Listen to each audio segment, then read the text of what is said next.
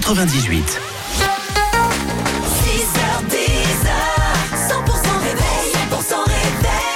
Bonjour, bon réveil et merci d'être avec nous sur 100% jeudi 22 février. Bonjour Karine. Salut Fred, salut à toutes et tous, il est 7h pile, tiens dis donc, il y a Inigo Quintero qui arrive sur 100%.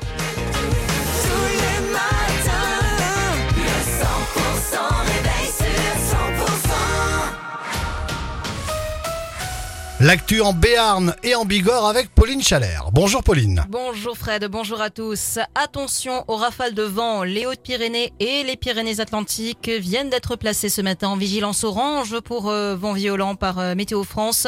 Au niveau national, hein, ce sont 24 départements qui sont concernés. Alors à part le sud-ouest, une vingtaine de départements sont concernés aussi au nord de la France, de la Normandie jusqu'au Hauts-de-France en passant par la région parisienne. Météo France qui prévoit des rafales à plus de 120 km par heure. Et vers une nouvelle offensive de l'hiver, une perturbation doit traverser la région d'ouest en est à partir de ce soir. Et selon les prévisions, la limite pluie-neige doit s'abaisser progressivement, surtout en fin de journée. Les premiers centimètres de neige sont attendus dans les Pyrénées dès les 1200 mètres dans un premier temps, une limite qui pourrait s'abaisser à 1000 mètres vendredi voire même 600 mètres ce samedi. Les agriculteurs mobilisés en Béarn depuis mardi n'ont pas été convaincus par les annonces de Gabriel Attal hier matin. Le Premier ministre a annoncé un nouveau projet de loi pour renforcer la loi Egalim ou encore le versement des aides de la PAC avant le 15 mars. Pas assez, selon les agriculteurs qui ont poursuivi les actions hier dans l'agglo paloise. Des paysans venus des Pyrénées-Atlantiques, mais aussi du Gers et des Hautes-Pyrénées, comme Christophe, cet éleveur basé à Ségal, à Sombigor. Les- nous, ce qu'on reproche dans les mesures, c'est que les, droits d'importation euh, enlevés à l'Ukraine euh, ne, sont, euh, ne sont pas remis, les, les droits de douane. Donc nous, ça nous pénalise tous nos céréaliers, et ceci est inacceptable. Donc en fait, les avancées n'y sont pas. Aujourd'hui, aujourd'hui, on est concurrencé par ces par ces céréales ukrainiennes qui sont en train de plomber le marché européen et qui sont produites, euh, qui sont exclusivement de l'OGM.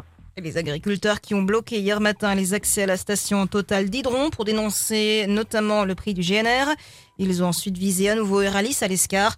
En Bigorre, des perturbations ont été signalées cette nuit sur l'A64. Vers 1h du matin, les entrées d'autoroute ont été fermées à Cap-Verne et Lannemezan dans les deux sens de circulation.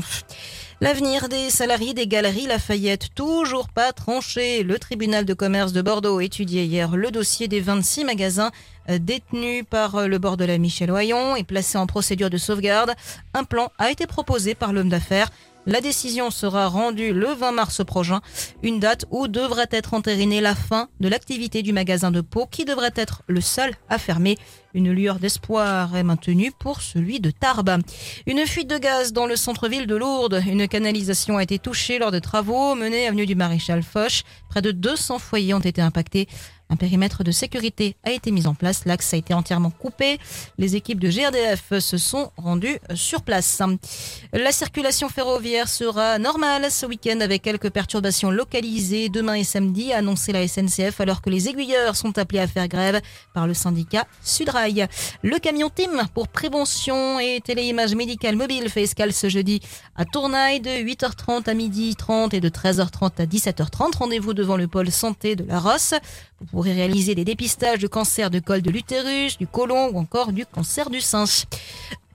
La D920 pour accéder à Cotteret est désormais fermée, au moins jusqu'à demain. Des travaux sont nécessaires face à un risque de chute d'un bloc de pierre de 25 tonnes. Et finalement, Emilien Gaëton ne jouera pas avec les Bleus ce dimanche contre l'Italie au tournoi Destination. Le centre de la section paloise fait partie des joueurs mis à disposition de leur club par le staff du 15 de France. Et dans le reste de l'actu, Pauline? De violents combats entre Israël et le Hamas ont secoué la bande de Gaza, plongée dans une catastrophe humanitaire pendant que nos nouveaux pourparlers en vue d'une trêve s'amorçaient au Caire et puis aider les médecins à prescrire des alternatives aux médicaments non disponibles, intensifier le bon usage des antibiotiques. Le gouvernement a annoncé des mesures concrètes pour anticiper les pénuries.